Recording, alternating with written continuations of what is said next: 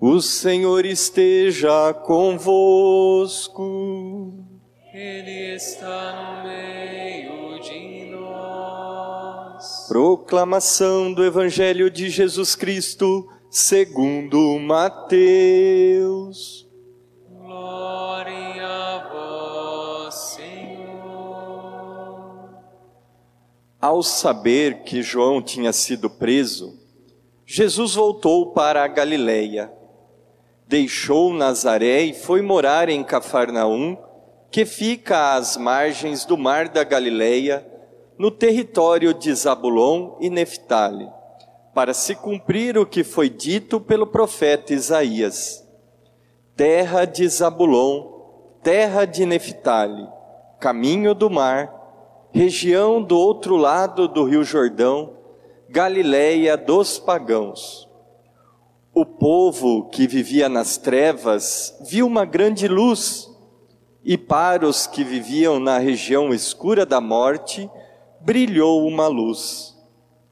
Daí em diante, Jesus começou a pregar, dizendo: Convertei-vos, porque o reino dos céus está próximo. Quando Jesus andava à beira do mar da Galileia, viu dois irmãos, Simão, chamado Pedro, e seu irmão André. Estavam lançando a rede ao mar, pois eram pescadores. Jesus disse a eles: Segue-me, e eu farei de vós pescadores de homens. Eles imediatamente deixaram as redes e o seguiram.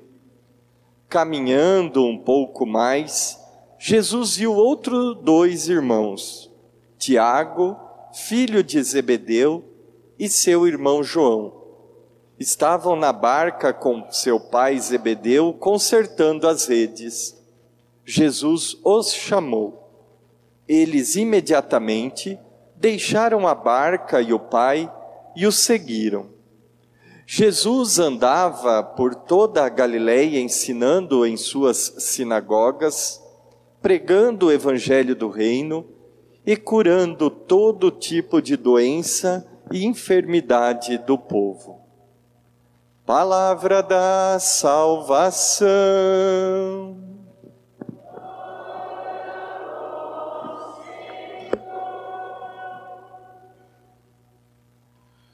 Segui-me e eu farei de vós pescadores de homens. Os mais entendidos sabem que a pescaria de peixes não se aprende da noite para o dia. Os segredos, as manhas, ou se quiser, as malícias para uma boa pesca, exigem prática, tempo e sabedoria.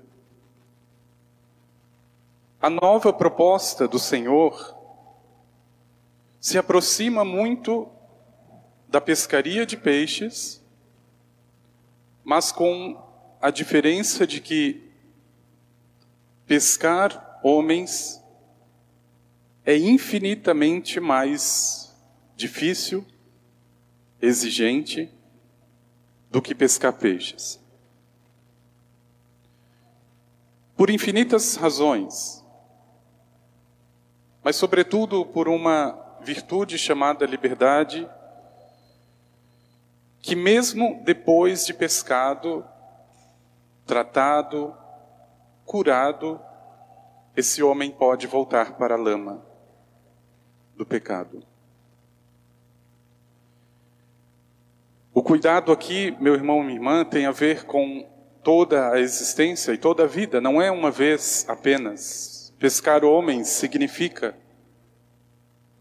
oferecer uma vida inteira para o outro.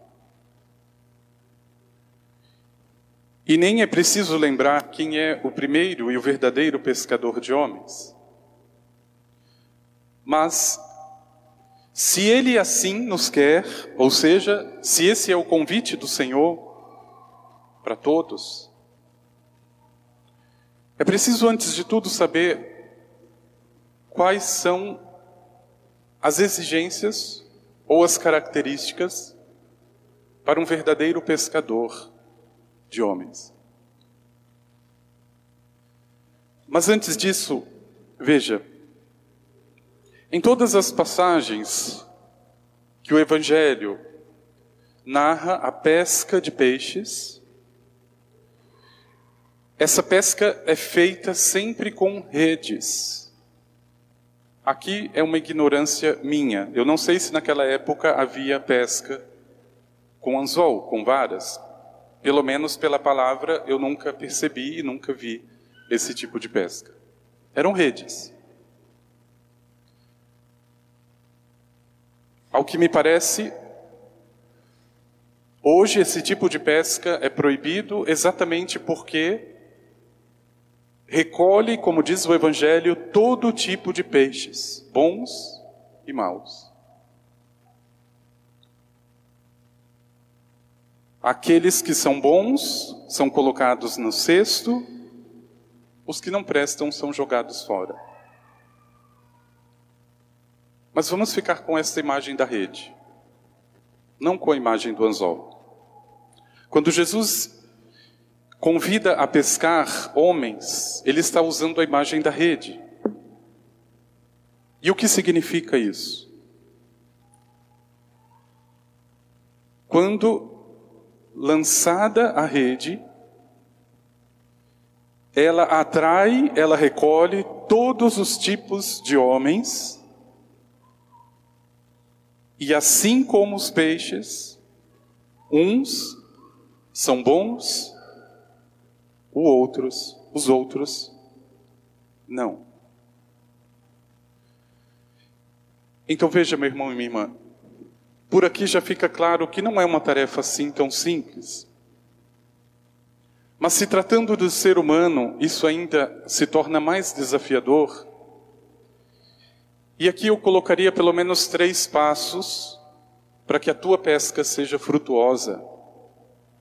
Porque o convite do Senhor, com toda certeza, de algum modo você já aceitou, senão não estaria ouvindo a palavra dele. Você quer pescar homens. Talvez não se saiba como. E eu diria que o primeiro passo é a oração a oração. O que prepara o coração da pessoa e o coração do outro é Deus.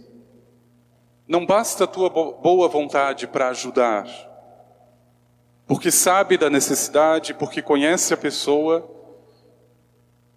mas não te dá o direito de confiar em si mesmo. Confie em Deus. E o espaço para a confiança de Deus, o lugar do combate, o lugar de forjar, purificar o ouro, é a oração.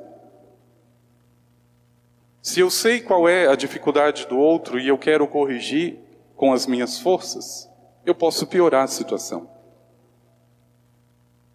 Mas se eu já fui trabalhado, se o meu coração já foi forjado, eu consigo selecionar palavras.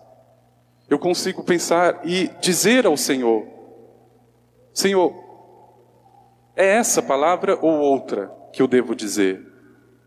É essa atitude ou outra que eu devo ter?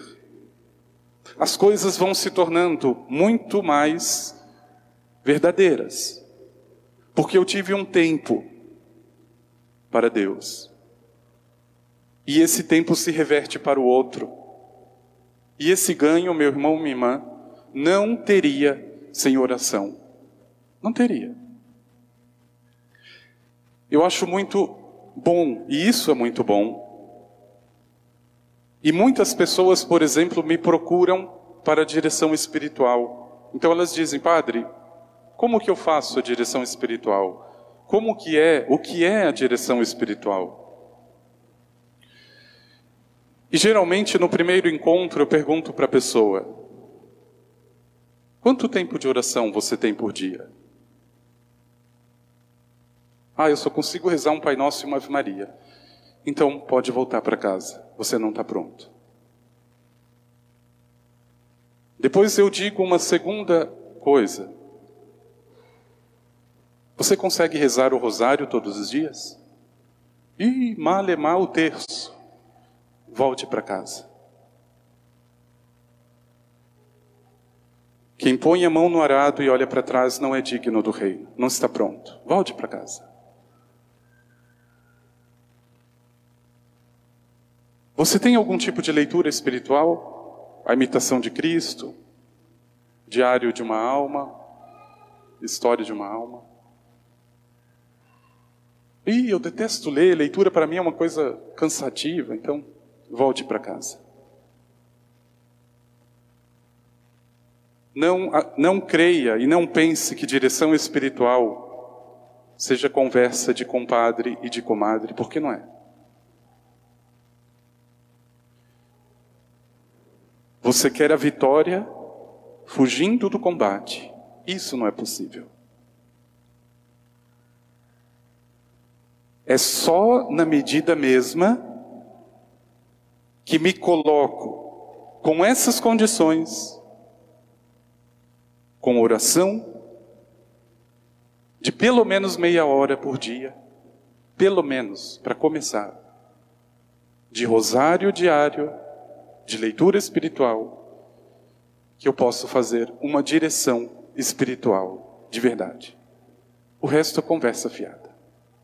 Eu percebi isso muito tarde, quando a pessoa já estava espumando pela boca de tanto falar. E quando eu olhei no relógio, já tinham passado duas horas que eu estava atendendo essa pessoa.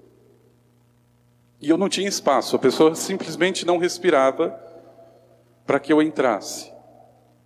E a única coisa que eu disse no final de tudo isso: olha, esse contato que eu estou passando é de um psiquiatra e ele é muito bom. Passe muito bem. Meu irmão, minha irmã, veja, O primeiro passo da oração para uma pesca verdadeira supõe isso.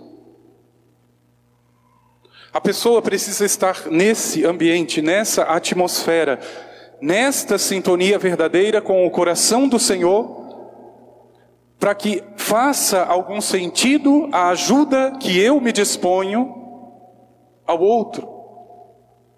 Porque eu já estou minimamente edificado, minimamente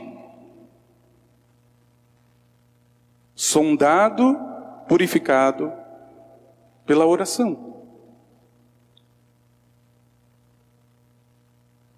Então veja, esse primeiro passo, e diz, digamos que nessa imagem da pesca, a oração seria o lançar das redes.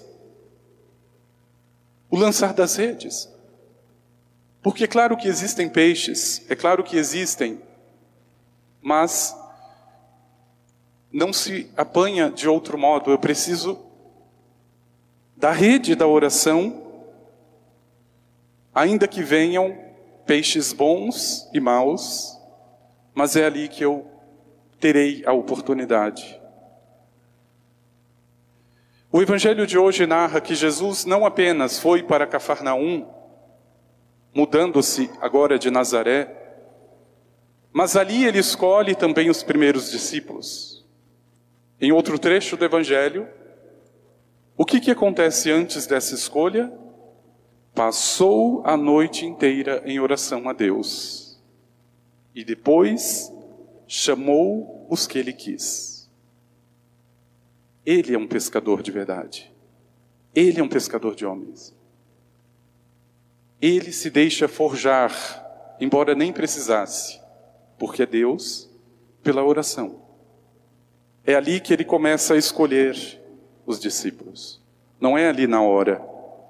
Aquilo tudo já está no coração, porque ele e o Pai escolhem os discípulos.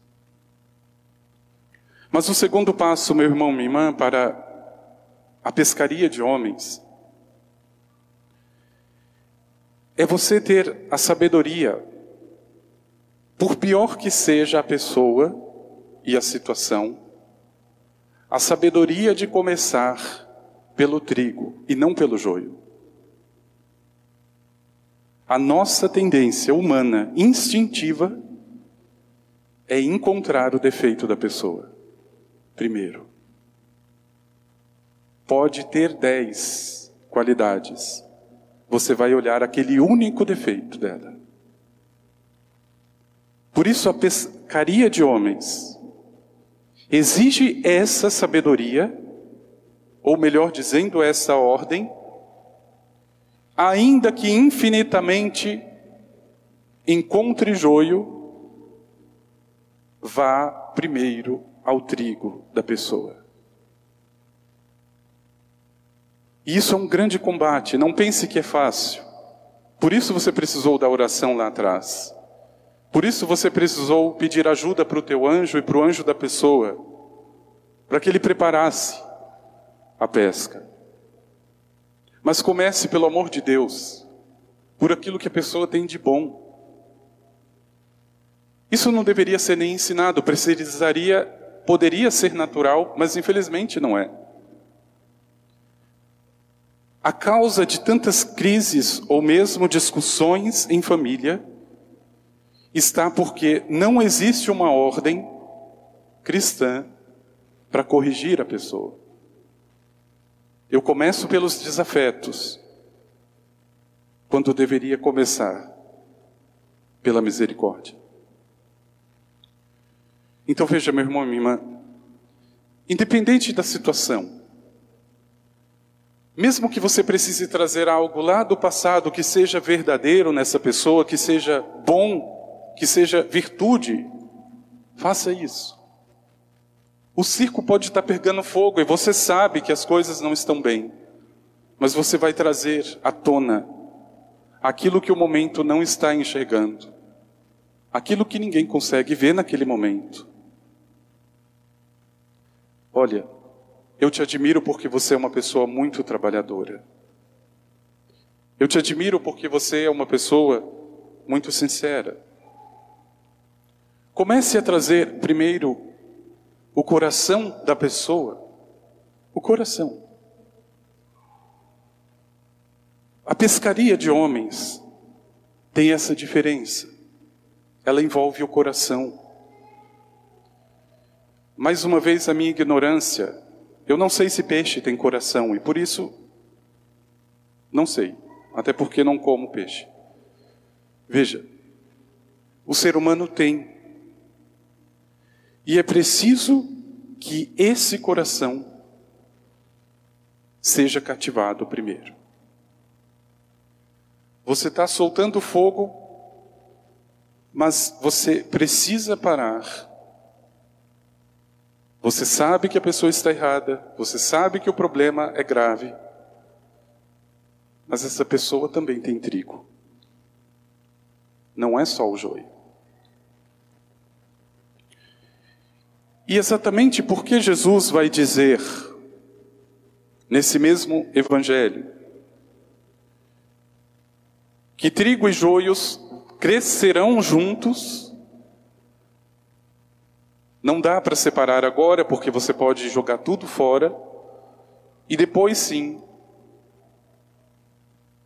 quando tudo já estiver claro, quando as coisas estiverem colocadas, pode separar. Eu conheço pessoas que, infelizmente, têm apenas a boa vontade para ajudar,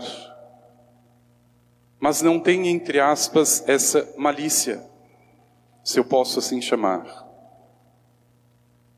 Ela começa a vomitar primeiro os desafetos, as coisas ruins, e depois espera que o outro acolha aquilo da melhor forma possível, mas ninguém é capaz.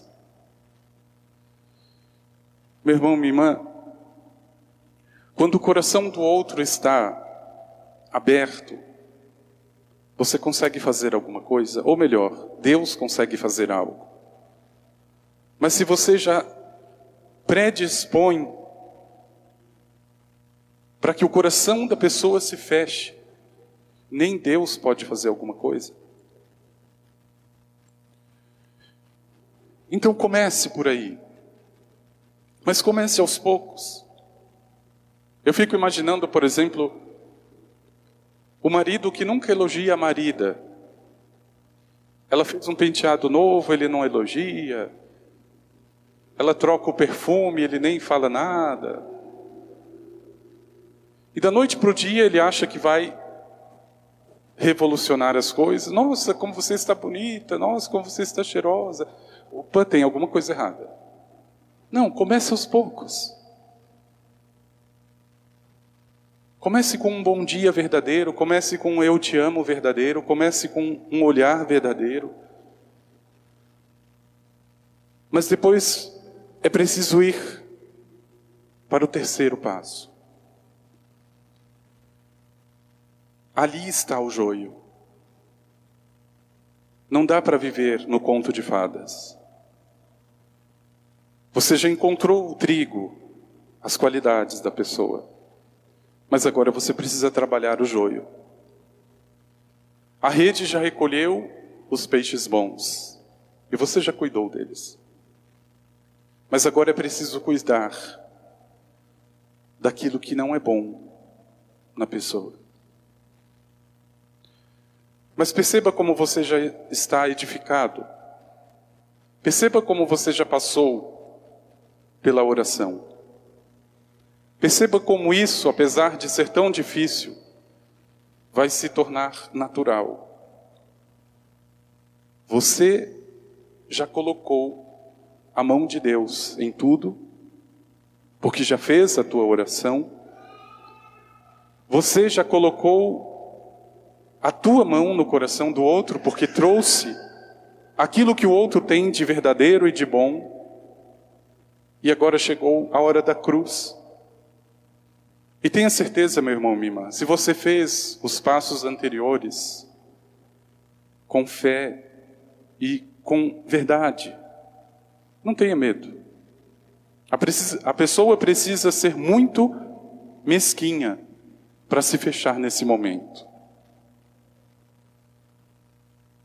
Porque aqui, até o modo como eu falar, será muito diferente. É muito difícil você dizer as coisas negativas para a pessoa. É quase pisar em ovos, é escolher palavras, mas é assim mesmo. É assim mesmo. E por isso que colocando com toda sinceridade, com toda oração, com toda verdade, eu me torno aquilo que fui chamado: pescador, pescadora de homens. Perceba se não é exatamente isso que Jesus faz. Exatamente isso. Não vai escolher os discípulos sem antes subir a montanha da oração não vai falar com aquela pecadora que vai ser apedrejada sem antes exaltá-la, ou pelo menos erguê-la daquela situação. Ele primeiro levanta a mulher, ele primeiro lembra o trigo dela, depois ele vai dizer: Olha, não peques mais, não peques mais. Meu irmão, minha irmã, talvez na tua vida você tenha, talvez não, certamente, nós somos pescadores. De forma consciente ou não, nós estamos lidando com pessoas para salvá-las ou para destruí-las. E se essa ordem não está clara, não acontece a pesca. Se eu começo, por exemplo, pelo, pelo trigo, eu vou achar que sou bom o bastante para fazer sozinho, porque eu não fiz a oração. Já não é o Senhor que vai ditar as regras. Depois eu lembro de fazer oração. Não. Existe uma ordem. A pescaria verdadeira precisa primeiro da rede da oração. Depois, encontrar no outro aquilo que ele tem de bom. E por fim, tratar esta ferida que ainda sangra e que talvez o outro nem perceba. E meu irmão, minha irmã, perceba, isso tudo também é válido, eu diria, em primeiro lugar, para si mesmo. Veja, talvez eu seja o melhor reflexo daquilo que eu faço para o outro. Eu esqueço de rezar por mim, eu esqueço das minhas qualidades, do meu trigo, e eu me permito paralisar pelos meus joios. Comece exatamente por você este exercício. A primeira pesca acontece em você mesmo. E quando isso está claro, ou pelo menos encaminhado, porque a conversão não acaba nunca, aí é possível lançar as redes. Por isso que pedindo ao Senhor, com toda certeza, meu irmão, minha irmã, você já está cumprindo o primeiro passo da pesca, a oração. Não se lance nesse mar com as tuas forças. Os discípulos passam uma noite inteira porque eles não estavam com Jesus. Eles não podem pescar.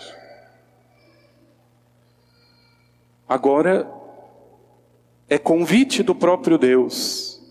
Significa eu já não estou sozinho no desafio de ajudar a salvação dessa pessoa. E veja como a tua família é o primeiro lugar onde isso tudo está acontecendo. Você talvez cria o cenário perfeito. É quase um conto de fadas. Eu gostaria que a minha esposa fosse assim, que o meu filho fosse desse jeito. Mas a pescaria verdadeira supõe exatamente passos, ordem. E começando pela oração, meu irmão, minha irmã, tenha certeza o Senhor vai te dando os meios, a força, a graça para triunfar sobre essa dificuldade. Por isso, peça a Ele, Senhor, dá-me a graça da pesca verdadeira, da pesca que não é ajudar com as minhas forças, e resolver os problemas. Da pesca conduzida, guiada pelo teu espírito. Da pesca que consegue enxergar primeiro o trigo. Da pesca que consegue tratar o joio. Consegue ser sincero, sem ferir. Dá-me, Senhor, a graça da tua pesca. Vamos pedir ao Senhor.